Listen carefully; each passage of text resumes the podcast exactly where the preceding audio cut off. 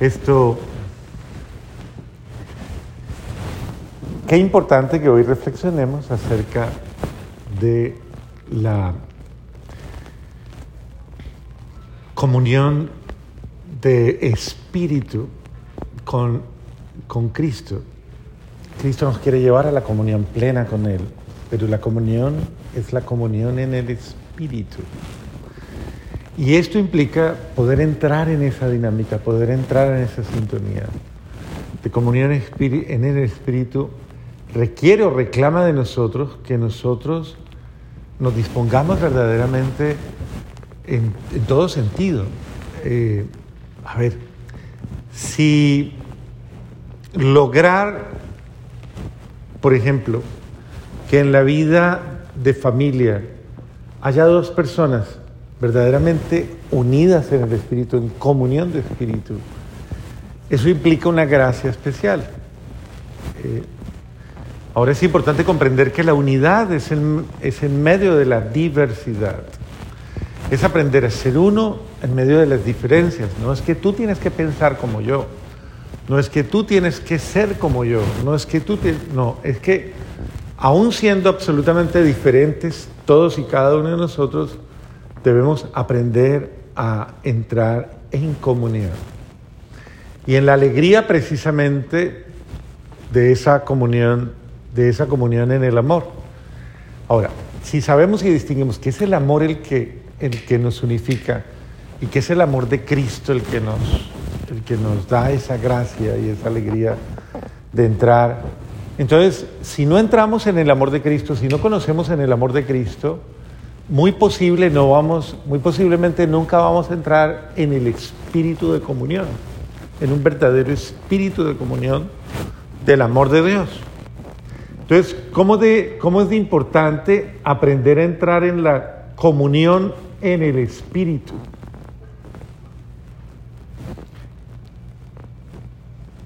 A ver, hasta ahí. Vamos a ver si están atentos. ¿Prendió la vela o no?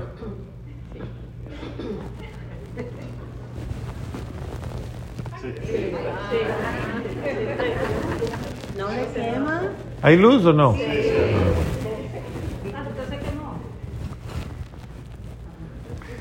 Muy bien. ¿Cómo hago para entrar en comunión con el Espíritu de Dios? Oración. Yo lo acabé de decir. ¿Cómo hago para entrar en comunión con el Espíritu de Dios? ¿Estar en comunión con quién? A ver, no, yo lo acabé de decir. ¿Cómo hace usted para entrar en comunión con el Espíritu de Dios? ¿Ah? Eso. Tienen que entrar en comunión con el amor de Dios.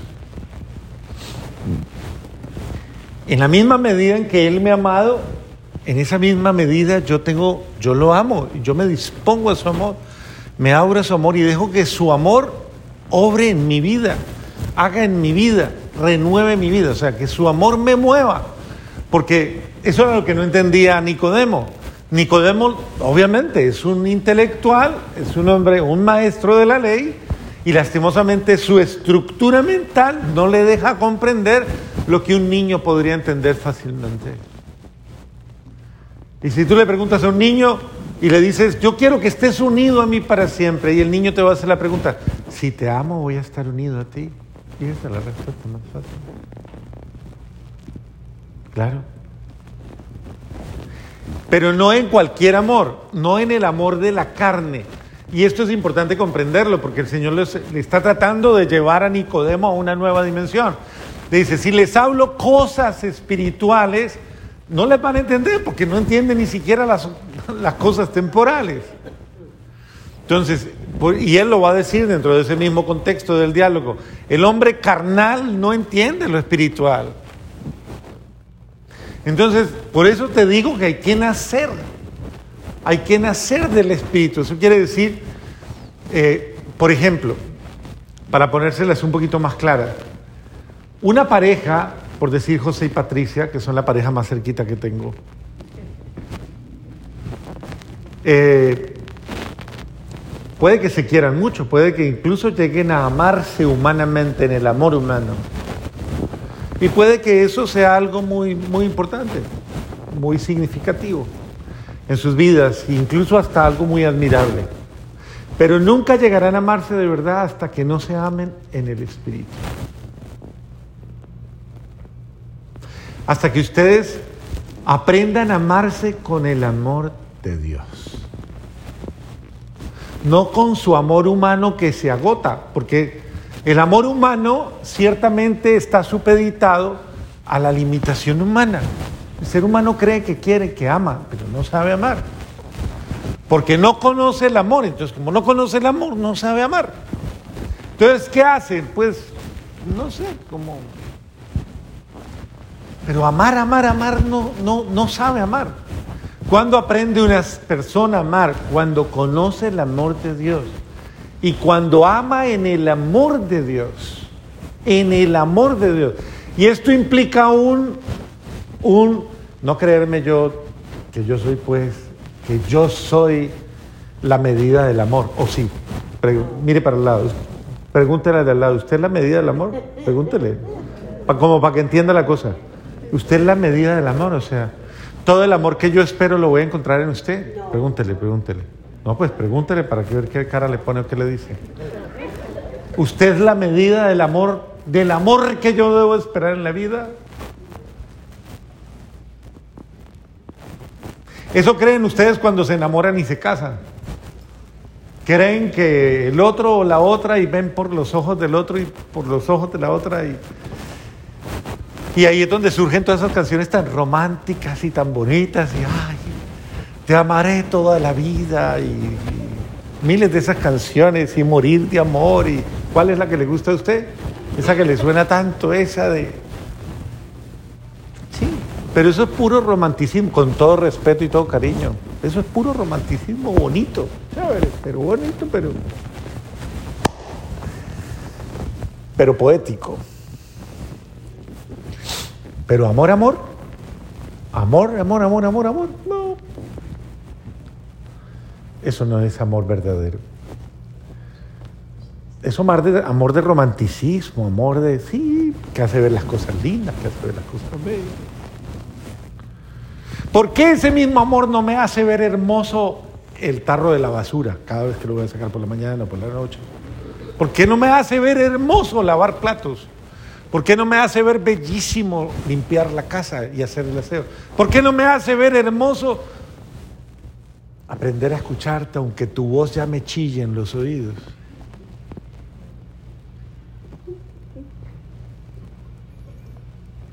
¿Por qué ese amor no me hace amarte? cuando incluso ya me molesta hasta tu olor natural.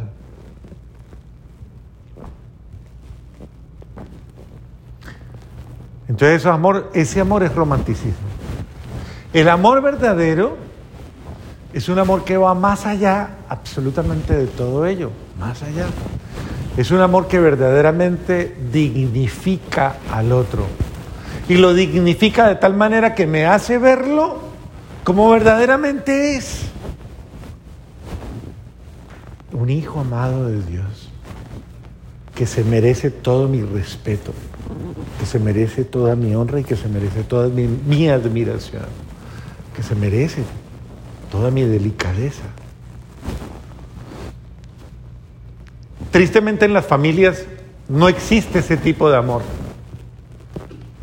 Tristemente en las familias existe un amor común, y es un amor de, ¿cómo es que le llaman hoy día técnicamente? Un amor de tolerancia, un amor de, sí. Eh, ¿De qué? ¿Estoico? Costumbre. Ah, de costumbre. Un amor de, de formalismos, un amor de convencionalismos, un amor incluso de intereses, un amor de Convivamos, convivamos, convivamos, donde convivamos. Eh, tranquila, tranquilo, cálmese, va, aprendamos a vivir. No se meta conmigo, yo no me meto con usted, sí. Está presente el Señor en ese matrimonio. Sí, sí está presente realmente. Una cosa es que esté presente, porque es que esa es la gran inconsciencia de los católicos, ¿no? Que el católico dice, Pero si yo recibí el bautismo, yo recibo el matrimonio, yo recibo los sacramentos, pero si, ¿cómo no va a actuar Cristo en mí? No lo suponga. Es que eso no funciona así. Pero si yo, ok, recuerde que Dios no actúa nada en usted si usted no le da permiso. Y si usted conscientemente no le permite que actúe en usted. Si usted no le permite a Dios que Dios hable en usted, no va a poder hablar. Si usted no le permite a Dios que Dios mire en usted, usted no, le usted no va a poder mirar con la mirada de Dios. Mirará con sus ojos fulgurantes. Que a veces... Pero no mirará con esa mirada delicada de Dios. Es el sentido de, yo no debo suponer. Y esta es la acción de los santos, de la humildad de los santos. Que es, ¿Quién es una persona santa? En ese sentido, una persona consciente constantemente de que es necesario de que yo desaparezca para que Él aparezca, que yo mengüe para que Él crezca. Y que ya no sea yo, sino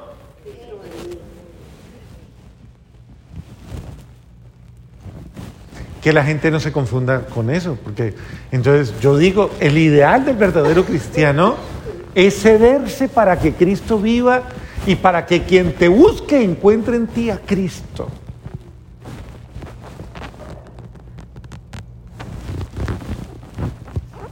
Al menos eso es lo que ustedes me aplican a mí como cura. Eso es lo que ustedes me aplican a mí como cura. Usted viene aquí y usted quiere que el cura sea perfecto. Bendito sea Dios. Entonces no lo necesito perfecto. Para eso está Él. Pero tú quieres que el cura sea perfecto, que te mire bonito, que te sonría bonito, que te atienda bonito, que sea lo mejor para ti y que sea lo más maravilloso para ti, te, te sobrelleve, te atienda, te, de- te haga, te- todo, todo bien, bien. Ese cura sí es maravilloso, porque ese cura lo hizo como yo quería, como yo esperaba. Esa es la verdad.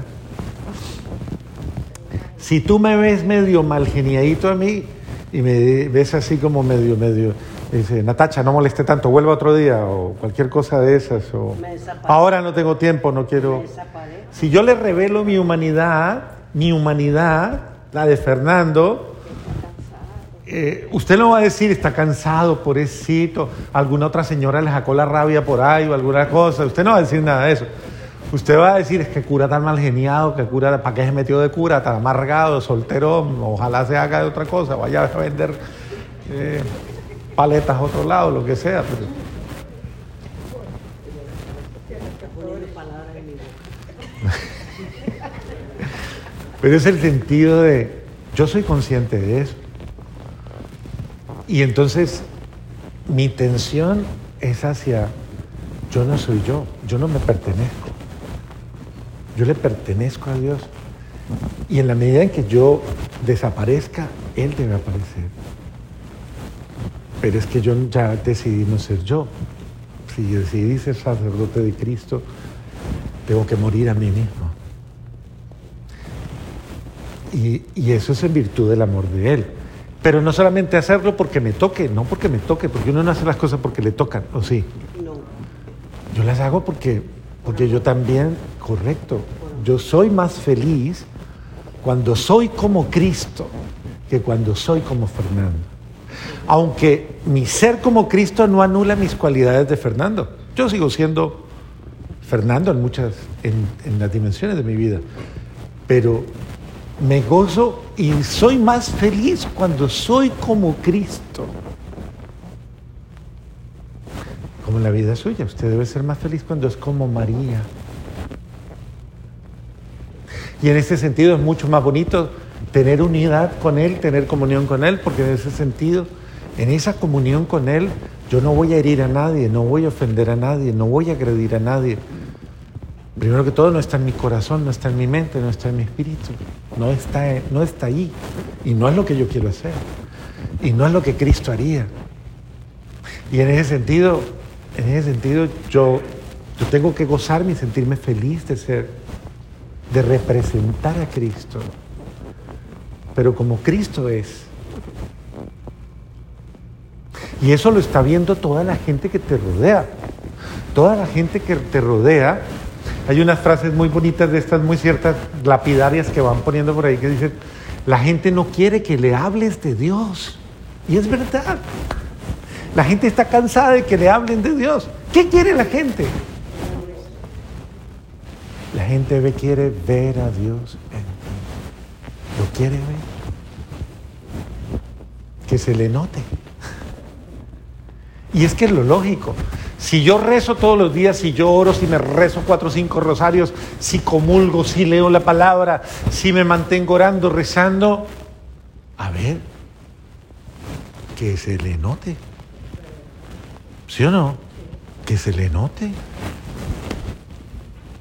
Porque imposible. Hasta el dicho lo dice, el que anda entre la miel, algo se le pega, pues que se le pegue algo, que se le vea algo de Cristo en usted. Y en ese sentido no soy yo, es Él el que actúa en mí, es el Espíritu de Dios el que me mueve. Pues cuando yo me cedo y me dejo, cuando yo cuando yo me quito mis esquemas personales, que no son mis esquemas personales. Allí es cuando el amor de Dios me supera. Y entonces yo digo, voy, voy, a hacer este favor hasta que, ay no, ya me cansé de hacer este favor. Pero cuando es el amor de Cristo el que me mueve, yo digo, lo voy a hacer bien, con todo cariño. Y si me pide más, pues hago más. ¿Y usted por qué lo hace? Por amor de Cristo. Porque el amor de Cristo me mueve. Es que es el amor que me mueve. Bello, la expresión, ¿se acuerdan el, poema tan lindo de Santa Teresita del Niño Jesús? No me mueve el infierno, Señor, no me mueve. Muéveme tú, mueve, muéveme, verte a ti, muéveme, que me mueva la forma en que tú me amas.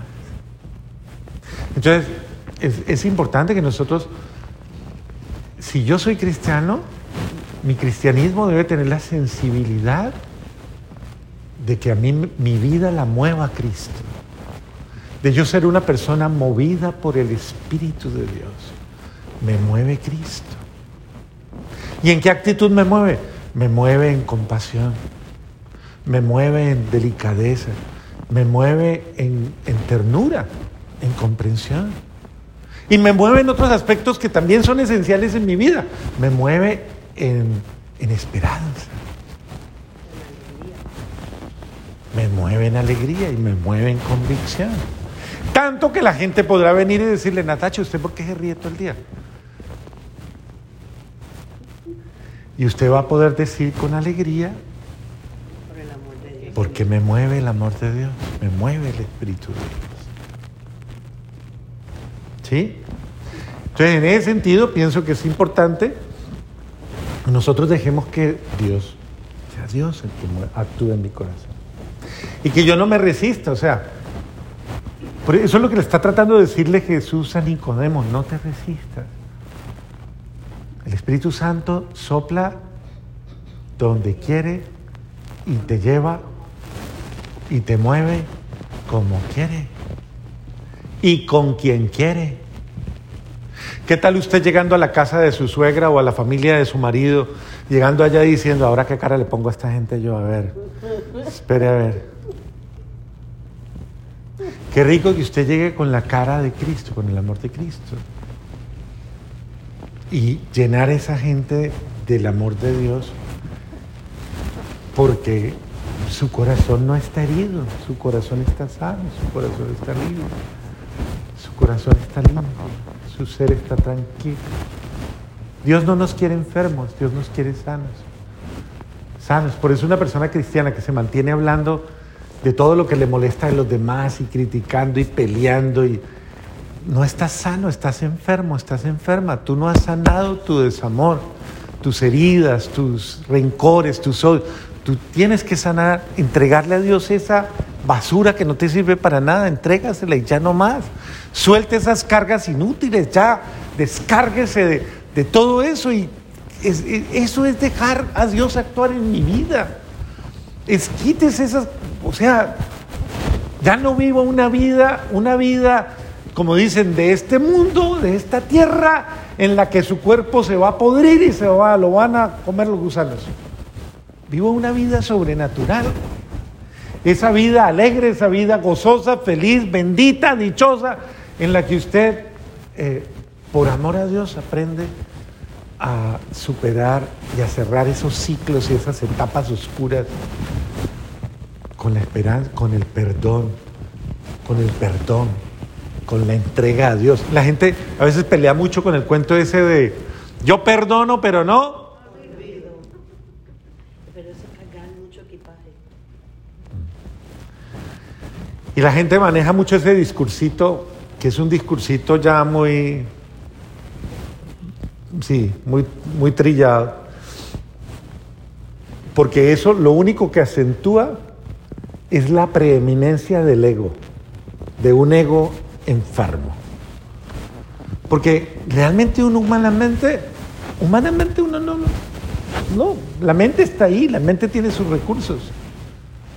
Pero cuando yo le entrego a Dios, le digo, le entrego, le entrego. Es que yo no puedo con eso. Hágalo usted, Señor, pero yo se lo entrego. Le entrego ese pasado, le entrego ese dolor, le entrego eso, eso que me duele, eso que me supera. Yo se lo entrego a usted. No me quedo con eso. ¿Para qué retengo yo eso? Yo se lo entrego, Señor, ya no más. Que se lo lleve la corriente de la gracia, de la bendición, de. Ya no más. Eso se fue. Yo se lo entrego a Dios, se fue de mi vida. Yo no, yo no voy a buscar la basura después de que ya la saqué, ¿o sí? ¿Usted lo hace? Que no se aplique de nosotros una frase que es muy dura. A mí siempre que escucho esa frase me golpea muy duro. Dice, vuelve el perro al vómito.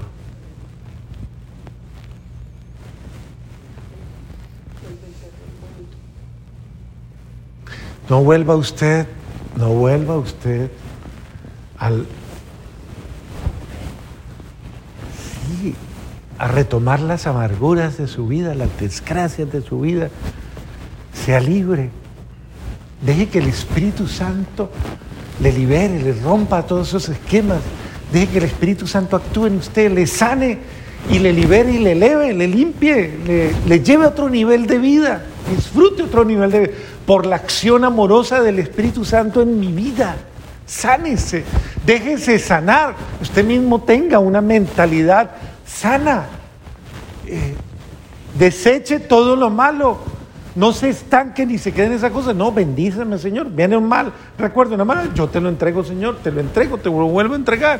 ¿Y cada cuánto tengo que hacer esto? A toda hora, constantemente, permanentemente. Te entrego mi miseria, te entrego mi debilidad, te entrego mis, mis vicios, tal vez, mis miedos, mis inseguridades, mis taras, mis complejos, mis, mis lo que haya en mí, que me, que me amarra, que me ata, que me amarga la vida. Entréguele eso a Dios.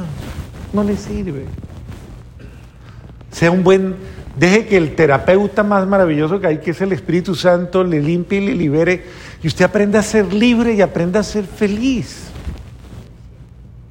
Pero suéltese, suéltese. Deje que eso fluya. Y deje que el Espíritu Santo le lleve a una dimensión diferente de, de tranquilidad, de paz, de alegría. Hoy, hoy precisamente me hablaba una persona que hace muchos años no me hablaba y, y entonces me, me- me comenzó a hablar y me comenzó a decir, eh, padre, me siento feliz, comenzó a decirme. Y me parece extraño que me sienta tan feliz. Me dice, padre, es normal que una persona sea, que esté tan tranquila, tan calmada y que esté tan feliz, padre. Y me dio otros tips por ahí de detalles muy bonitos de su vida. Me dijo, he tomado decisiones radicales en mi vida. Vivir en, en virginidad, vivir en entrega a Dios, vivir en... Y estoy feliz, feliz. Y qué grato es escuchar eso, qué grato es escuchar esos logros de esas personas cuando se deciden verdaderamente abrirse a la acción del amor de Dios. Pero es que eso también es decisión suya, discúlpeme, perdóneme. Es gracia de Dios, pero también es decisión suya. O sea, Es decisión suya permitirle a Dios actuar en su vida. Y, darse la oportunidad de que Dios, de que Dios ore en usted y le, y le lleve precisamente, le muestre, le- como lo hizo con los apóstoles. El Señor llevó a los apóstoles a grados más altos. Pedro, cuando eras joven te atabas e ibas donde querías. Cuando seas viejo, otro te atará a él y te llevará donde tú nunca has pensado. Señor, llévame donde quieras, porque si tú me llevas, qué rico es tener la docilidad de dejarnos llevar por la acción del Espíritu Santo en nuestra vida. Yo creo que si lo hiciéramos, haríamos, veríamos otra cosa en nosotros. Déjese llevar por la acción del Espíritu Santo. Qué lindo es cuando una persona le crea las mociones del Espíritu Santo. El Señor me puso esto en el corazón y es bueno. Crea las inspiraciones santas. Si el Señor en su espíritu le pide algo, hágalo, hágalo. El Señor me pidió orar, o el Señor me pidió sanar algo, o el Señor me pidió eh, llamar a alguien, arreglar un problema, ser justo, ser caritativo, ser bondadoso. El Señor me pidió. ¿Cómo es de linda esa gente? Hay gente en la vida que uno se encuentra en la calle, gente mu- muy linda, movida por el Espíritu Santo, que en un momento determinado te abordan y te dice, Jesús te ama, o cosas así sencillas. Y uno dice, ¿y esta persona? ¿Por qué me dice eso? El Señor me pidió que te lo dijera. Y uno dice, ¿y cómo Dios? ¿Por qué Dios le puso a usted a decirme algo a mí? ¿O por qué Dios muchas veces es movido por el Espíritu Santo? El Espíritu Santo te lleva, tal vez. Y por eso muchos que se dejan mover por el Espíritu Santo son como ángeles en la vida del otro. Y ustedes tal vez lo han experimentado, tiene un sentimiento, un sentimiento, un sentimiento, toma el teléfono y dice, voy a llamar a, esta persona. ¡Pum! La llamé. ¿Y usted por qué me llama? Sentí que debía llamarte. Es el Espíritu Santo que te movió. Y así sucesivamente. Sentí que esta persona necesita un mercado. Le voy a llevar un mercado. Y esa persona estaba clamando, Señor, y no tengo que comer. Y tocas a la puerta de esa persona y le dices, mira, tuve deseo de traerte este detalle. Tú fuiste dócil a la acción del Espíritu Santo y el Espíritu Santo te llevó a hacer el bien. Entonces, déjate mover por la acción del Espíritu Santo para que Dios se manifieste también en la vida, en la vida de los otros, en la vida de todos. A lo mejor Dios quiere actuar más en ti y moverte más a ti, pero no lo puede hacer porque tal vez tú no lo dejas, tú no te dispones, tú no te sueltas. Deja que Dios mueva tu espíritu en el amor. ¿Por qué es en el amor? El espíritu nunca te va a inspirar algo malo. Nunca, nunca. Cuando algo malo viene, eso no es inspiración de Dios. Eso es acción del espíritu del mal. Y uno tiene que aprender a distinguir eso. Todo lo que es bueno, todo lo que es justo, todo lo que es noble. Y más aún, todo aquello en lo que yo tengo que ser humilde, bajar la cabeza y tal vez eso, eh, doblegarme, eso no lo hace el demonio, eso lo hace Dios. Y Dios a través de nosotros puede manifestarse a